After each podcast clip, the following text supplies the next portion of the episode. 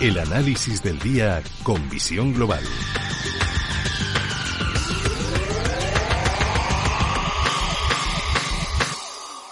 Y volvemos a saludar a Mark Rives, cofundador de Blackberg. Mark, buenas tardes de nuevo. Buenas tardes de nuevo. Se me ha olvidado antes también felicitarte porque hoy es el Día Mundial de la Radio. Bueno, pues eh, por la parte que se toca igualmente felicidades.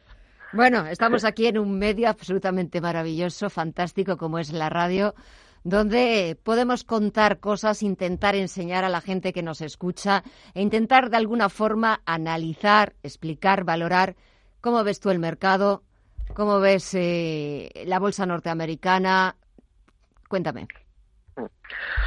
Bueno, la verdad es que el mercado suele tener esas fases, ¿no? De que suele estar mucho tiempo lateral, eh, suele estar mucho tiempo en el que tenemos mucha ansiedad para ver que pase algo, no pasa nada, y cuando está a punto de subir tenemos expectativa, cuando luego hay volatilidad tenemos miedo, y el mercado se debate, se debate, ¿no? Por eso los grandes fondos de inversión siempre dicen, si te pierdes las dos, tres semanas más rentables del año, pues, eh, bueno, pues eh, te, pierdes parte del pastel, ¿no?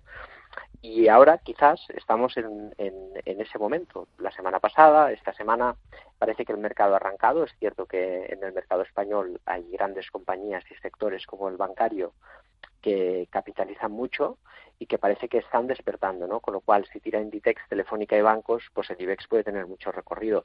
Estamos a remolque de Europa. Europa sigue un buen camino, eh, Estados Unidos por descontado. Eh, los índices europeos pues están en máximos históricos en total return. Y, mm, y, el IBEX 35 pues bueno va un poco a remolque pero como te digo es normal por su propia composición no poco a poco yo creo que también se disipan los riesgos regulatorios en cuanto a nuestro mercado y se van descifrando cosas como la tasa Tobin, queda mucho, sobre todo ver los presupuestos y cómo termina el tema del impuesto a la banca o si finalmente existe, pero todo eso va a dar mucho calibre para que el IBEX pues pueda dar ese paso definitivo y que por lo, por lo menos lo podamos ver por encima de los 10.000 puntos. Pero esta semana Telefónica y los bancos sí que se han puesto a la cabeza de las subidas que hemos visto en el IBEX 35 y que le han llevado mm. hasta los 9.900 puntos. Sí, es un poco lo que vemos, ¿no? Es cierto que siempre hay lagunas, como por ejemplo Sabadell, que ha sufrido mucho con, con los últimos resultados, aunque no fueron del todo negativos, pero sí que es cierto de que, bueno, pues eh, Telefónica también le está costando, es un quiero y no puedo, pero sí que Santander y BBVA han roto técnicamente un proceso lateral, están en proceso alcista incipiente, pero están en la primera fase. Yo creo que pueden subir un 25-30% relativamente rápido y eso, claro, que impulsaría al IBEX 35, ¿no? Por lo tanto, yo creo que eso está siendo una, una semana muy importante y luego queda el remolque de las cíclicas, compañías excelentes como Gestam y Automotive, que están ahí ahí bajando. Eh, yo creo que cuando las cíclicas giren pues tendremos ya el mercado completo no pero es, es difícil de, de hacer una valoración del corto plazo más cuando sigues viendo que hay ese gap tan importante entre Estados Unidos y, Europa y concretamente nuestro mercado no qué tal le va algo pues muy bien, la verdad que mm, seguimos consolidando la creación de trenes en, en un mercado tan competente como es el mercado nórdico. Eh, ese contrato en Dinamarca sigue siendo una muestra, se consolida pues eh, en todo lo que es alta velocidad, que es líder. La alta velocidad también en Reino Unido por fin se ha desbloqueado. Parece que vuelve a haber encima de la mesa el, HS2, el High Speed, que es el, el proyecto de gran envergadura de Johnson, a pesar de la elevada carga de costes.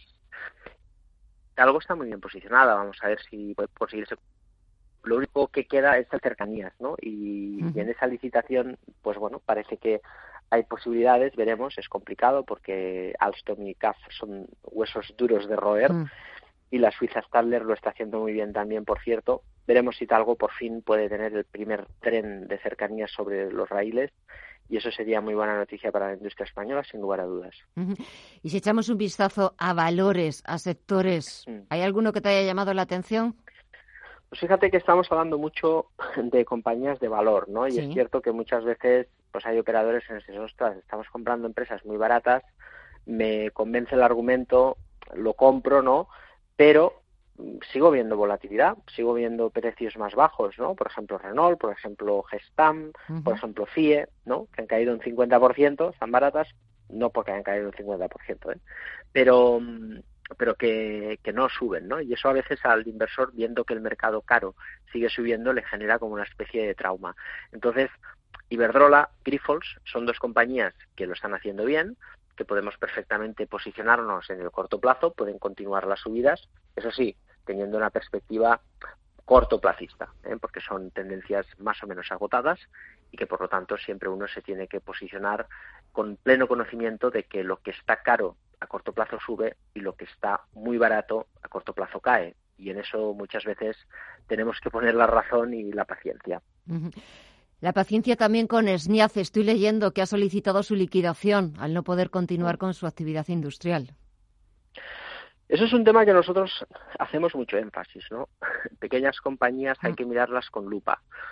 No quiere decir que todas sean malas, al contrario, hay, hay tesoros ocultos, ¿no? El Cross, por ejemplo, después de su saneamiento es un tesoro oculto, ¿no? Y han habido muchas compañías que se han rehecho, como ahora podías es el caso de Nicolás Correa, que se me ocurre, ¿no? Una empresa que ha tenido problemas para, para y dudas, ¿no? Sobre su supervivencia. Pero la deuda es un peligro y si ese peligro de deuda no se solventa, pues las empresas cierran, igual que pues es una normalidad en el tejido empresarial y por lo tanto en bolsa pasa. un inversor siempre tiene que saber cuando mete el dinero en un valor qué, nivel de deuda tiene la compañía, porque es el verdadero peligro. Eh, luego hay que evaluar si el negocio es positivo, pero evitar compañías con deudas, sin lugar a dudas, pues es una gran lección que todos los inversores pequeños deberían de conocer. Una lección que deberían conocer, que deberíamos conocer, pero que vemos desgraciadamente cómo se va repitiendo también eh, cada cierto periodo de tiempo, porque no es la primera ni tampoco me temo que será la última. Mar Rives, cofundador de Black como siempre un placer. Gracias por el análisis, por compartir este Día Mundial de la Radio. Es un verdadero placer. Muchas gracias, que pases un buen fin de semana y hasta la próxima, que seguiremos analizándola aquí, en la radio, donde mejor. Hasta la próxima, un saludo. Igualmente, y felicidades a todos.